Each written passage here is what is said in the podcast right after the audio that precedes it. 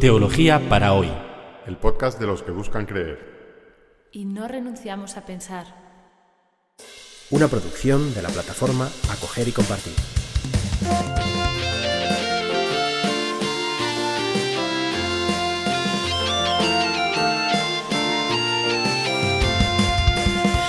Bienvenidos al episodio 27 del podcast Teología para hoy, que se titula Jesús predice su pasión por primera vez. Vamos a comentar los versículos 8.31 eh, al 9.1 del Evangelio según San Marcos. En el episodio anterior Jesús lanzaba la pregunta que puede considerarse como el centro del Evangelio. ¿Quién decís que soy yo? A lo que Pedro respondió, tú eres el Cristo. A continuación Jesús mandó a sus discípulos que no dijeran a nadie acerca de él. Discutimos la semana pasada bastante extensamente este tema del secreto mesiánico, porque Jesús manda callar sobre su identidad como Mesías, y concluimos que lo esencial no es afirmar que Jesús es el Cristo, sino más bien entender existencialmente qué quiere decir Jesús es el Cristo, qué tipo de Mesías es el Mesías que Jesús es. Vamos a, continuar leyendo el Evangelio según San Marcos. Y empezó a enseñarles que el Hijo del Hombre tenía que padecer mucho y ser rechazado por los senadores y los sumos sacerdotes y los escribas, y ser asesinado, y después de tres días resucitar. Jesús no pierde el tiempo. Empieza a enseñar cómo entiende él eso de ser el Mesías. No va a ir a Jerusalén a triunfar o a hacerse con el poder, sino que en Jerusalén va a ser rechazado y asesinado, y a los tres días resucitar. Seguimos leyendo. y les hablaba con libertad, y tomándole Pedro empezó a increparle. Él, volviéndose y a la vista de los discípulos, increpó a Pedro Aléjate de mí, Satanás, que no piensas las cosas de Dios, sino las de los hombres.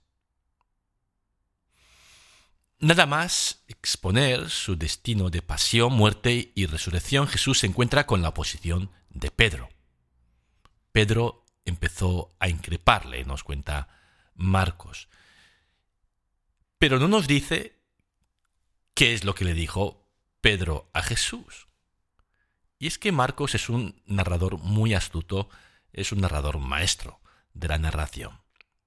No escuchamos eso que Pedro le dice a Jesús. Es como si el director de una película nos mostrara a Jesús y a Pedro discutiendo, pero sin sonido, sin poder escuchar lo que Pedro le está diciendo a Jesús.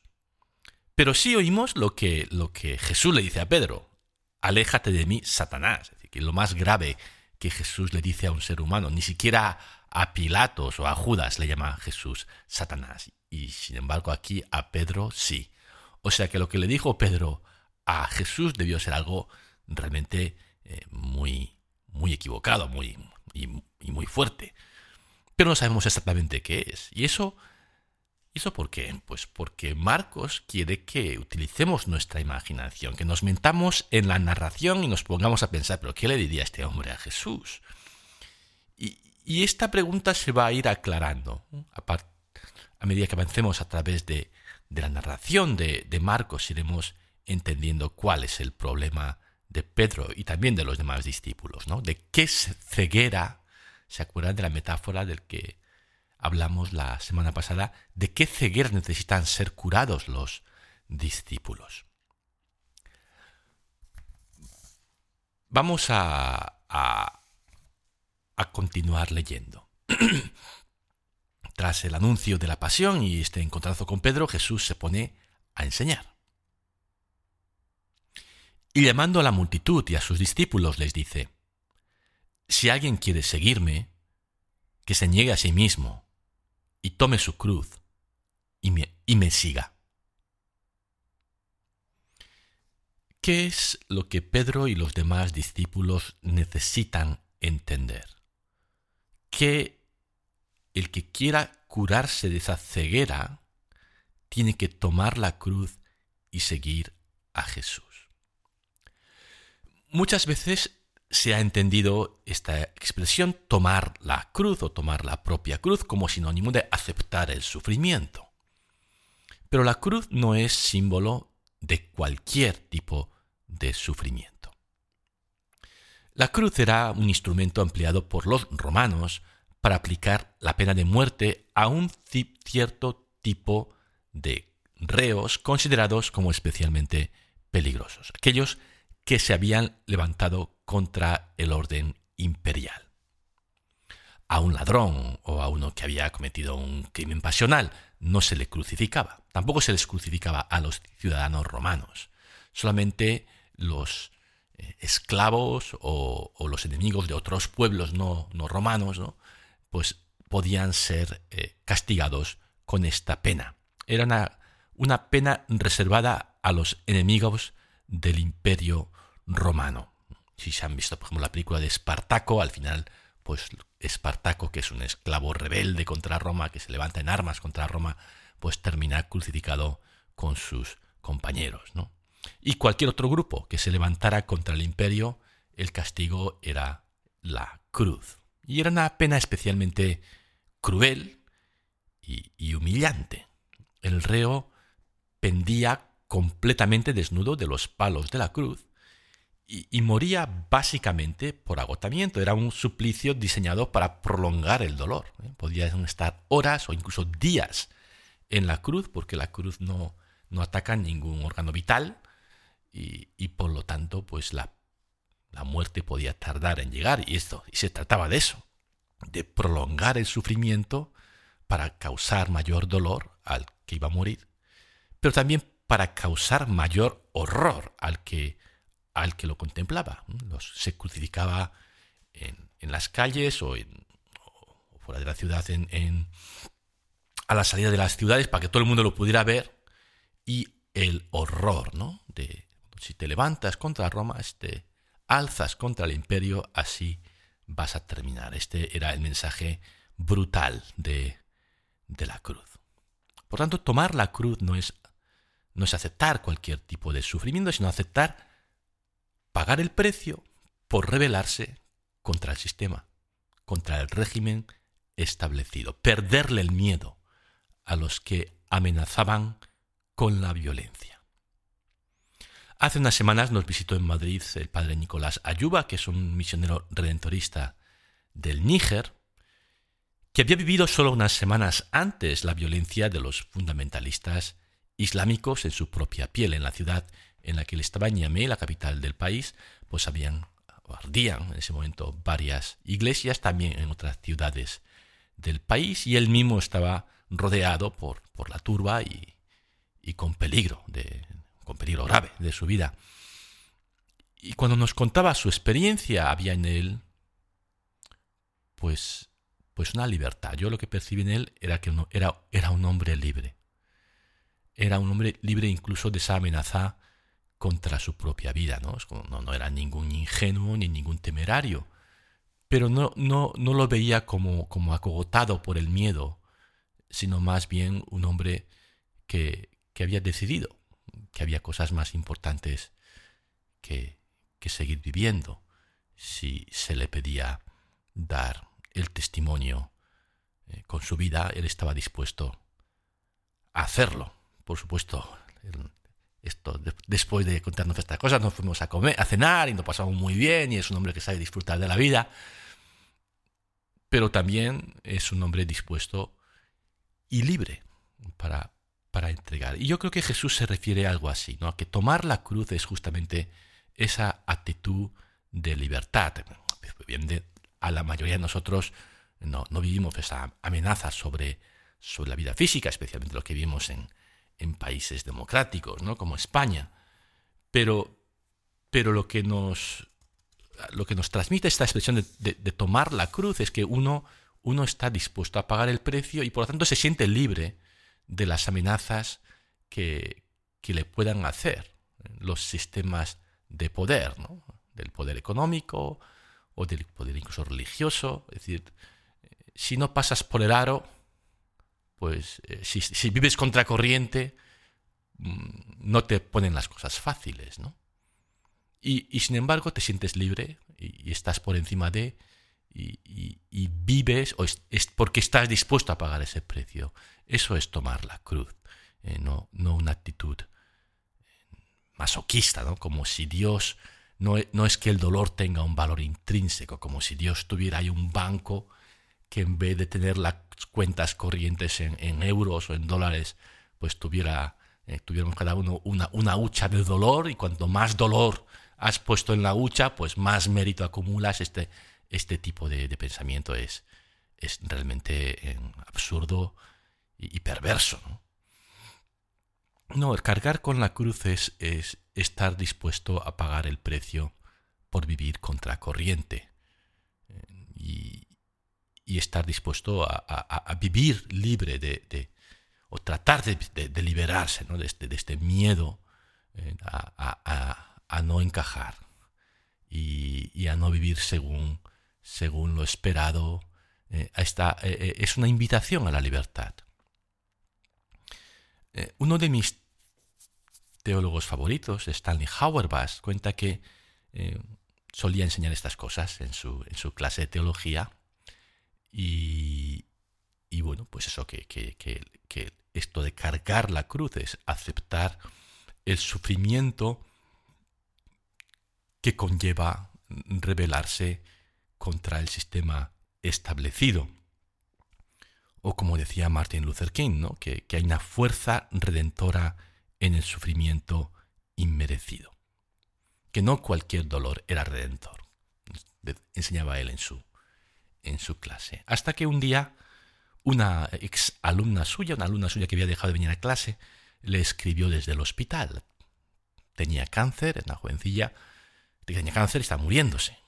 Y, la carta, la carta de esta, de esta joven estudiante le decía, ¿y qué pasa con nosotros que no hemos podido elegir nuestro tipo de sufrimiento? No es mi sufrimiento tan... Eh, no puede ser mi sufrimiento también el sufrimiento de la cruz. Y con esa carta, pues eh, el teólogo realmente se dio cuenta de que, de que estaba equivocado, que, que, bueno, no de que estaba equivocado, sino que que también las personas que sufrían por otros motivos podían ofrecer su sufrimiento o asociar su sufrimiento a la cruz de Cristo. O dicho de tal manera, que cualquier sufrimiento puede ser vivido como una rebelión contra el sistema de mentiras que nos dice que solo vales cuando tienes éxito, cuando estás sano, cuando, cuando eres productivo o útil. Que el sufrimiento puede ser vivido de una manera de una manera que da vida, que da dignidad a la persona que sufre y como protesta contra las ideologías que hacen del ser humano un mecanismo de producción y de consumo. Esa alumna suya, con cáncer, también estaba tomando su propia cruz y siguiendo a Jesús. Dios no quiere el sufrimiento humano. Y el dolor hay que evitarlo mientras sea posible. Esto es de sentido común. No hace falta que venga Jesús y no lo diga. Pero desafiar a los sistemas de poder, y un sistema de poder puede ser una cultura, ¿no? que, que impone una ideología sobre un cuerpo bello, una vida perfecta, eh, eh, un, unos unas posesiones que uno tiene que tener, ¿no? unos objetos y una riqueza para ser feliz. ¿no? Eso es una ideología cultural que, que nos domina, nos domina mediante la seducción, quizá no desde la violencia. Y es un sistema de poder, obviamente la violencia de los grupos fundamentalistas o de los sistemas totalitarios. Todos tienen en común que quieren anular la libertad humana. Y, y, e incluso en el dolor, o precisamente en el dolor, a veces encontramos nuestra más grande libertad. Eh, eso es tomar la cruz y seguir a Jesús, porque Jesús justamente acepta entrar en el dolor, incluso en la muerte, para liberarnos del dolor y de la muerte. Continuamos leyendo el Evangelio, escuchando a Jesús. Pues si alguno quiere salvar su alma, la perderá, pero si alguno pierde su alma por causa mía y del Evangelio, la salvará. Pues, ¿de qué le vale al hombre ganar el mundo entero si echa a perder su alma? Pues quedará un hombre a cambio de su alma.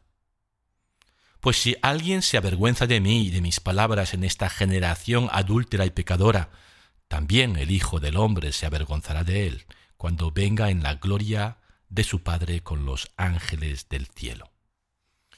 Este pasaje repite cuatro veces la palabra sige, sige, de donde deriva la palabra española psicólogo. Sige quiere decir literalmente alma, y así lo hemos traducido arriba, pero, pero eh, no debemos entender esta frase. Si alguno quiere salvar su alma, la perderá, como si uno tuviera que estar no viviendo, porque lo importante es el cielo que vendrá más allá de la muerte. Eh, no, es ese el sentido de la frase, porque alma aquí significa más bien ese principio vital, eso que nos hace estar vivos. por eso algunos traductores traducen esta frase como si alguno quiere salvar su vida, la perderá, pero si alguno pierde su vida a causa mía y por el Evangelio, la salvará. Obviamente es un texto muy, muy paradójico, que lo que viene a decirnos es, es qué es lo importante de tu vida, ¿no? qué es lo que realmente te hace estar vivo y, si merece la pena eh, perder esa, ese alma tuyo eh, por ganar el mundo entero. Eh, no, no, es la vida biológica, por un lado, ni, tampoco es solo la otra vida, sino ese, ese, eso, eso que es tu alma, ¿no? eso, eso que eres tú. Y lo que sí dice el texto es que por Cristo y el Evangelio merece la pena dar la vida. Es más, la única manera de vivir libre es estando dispuesto a dar la vida. ¿no? Cuando uno llega a olvidarse de uno mismo por, por, dar vida, es cuando uno verdaderamente la encuentra. Cuando uno quiere dar, perder su vida, dice Jesús, ¿no? en, una frase así fuerte. Eh, por Él y por el Evangelio es cuando realmente la encuentra. Seguimos leyendo. Y les decía, Amén os digo, que algunos aquí presentes no gustarán la muerte hasta que vean el reino de Dios venir en poder. Amén os digo. Esta es una frase que suena extraño en español. Normalmente no se traduce así porque suena muy extraño. Se suele traducir como en verdad os digo. Pero es lo que dice el griego. Amén lego. Amén digo a vosotros. Y, también suena muy raro en griego. Incluso sonaría muy raro en arameo, que es como Jesús lo, diría, ¿no? Y parece ser que Jesús hablaba a veces así, ¿no? Tenía esta, como este, esta forma típica, reconocible de, hablar, anteponiendo un amén a, la frase. Amén os digo.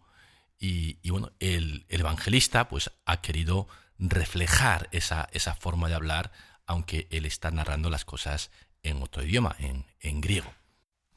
Además de esta peculiaridad formal. ¿no? La frase eh, es, extraña por su contenido, por lo que dice, eh, porque es una predicción que no se ha cumplido. Jesús dice eh, que algunos de los aquí presentes no gustarán la muerte hasta que vean el reino de Dios. Y, bueno, todos los que estaban ahí han muerto y hace muchísimo tiempo y el reino de Dios no ha venido con poder, es decir, no, no se ha instaurado totalmente el reino de Dios. Es, ¿Es esta una profecía fallida? Pues en cierto sentido sí, en cierto sentido sí, porque Jesús pensaba, como pensaba Juan Bautista, como pensarán los primeros cristianos, que el fin del mundo era algo inminente. Por ejemplo, Pablo, que es el autor de los textos cristianos más antiguos, en algunos de ellos, por ejemplo en 1 Corintios 15, 51, pues dice que él espera ver a Jesús regresando eh, en, esta vida, antes de morirse. Y de la misma opinión sería Marcos, aunque él vivió un tiempo en el que ya pues, los, últimos testigos directos de Jesús pues, estaban muriéndose, conservaba la esperanza de que, de que antes de que muriera el último, Jesús regresaría e irrumpiría el reino de Dios. Por tanto, esta profecía, en cierto sentido, pues no se ha cumplido, pero en cierto sentido sí se ha cumplido, porque lo importante no es el tiempo exacto del fin del mundo, sino el hecho de que el reino a partir de Jesús está ya irrumpiendo con poder.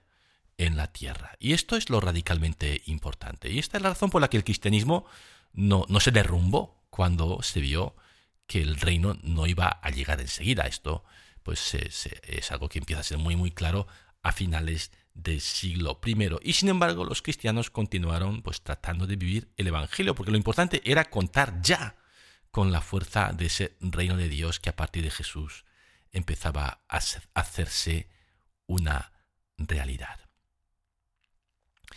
Y termina así una de las secciones de enseñanzas de Jesús, después de que Jesús anuncie la pasión por primera vez, Pedro tiene un encontronazo con él y Jesús enseña. ¿eh? tenemos esta, este, esta, esta, eh, esta secuencia ¿no? de anuncio de la pasión, los discípulos, que en este caso Pedro, que no entienden lo que, lo que Jesús quiere decir, y Jesús aprovecha la situación para enseñar. Esta este, este triple em, secuencia, esta triple secuencia de anuncio de la pasión, fallo de los discípulos y enseñanza de Jesús se va a repetir tres veces a lo largo del viaje a Jerusalén, como, como, eh, como un tema musical ¿no? que se repite y nos va introduciendo en una de las verdades esenciales, en una de las enseñanzas esenciales del Evangelio. Iremos viendo esto en los próximos episodios. Terminamos así eh, este episodio 27 del podcast Teología para hoy. Gracias por, por haber estado allí y nos vemos la próxima semana.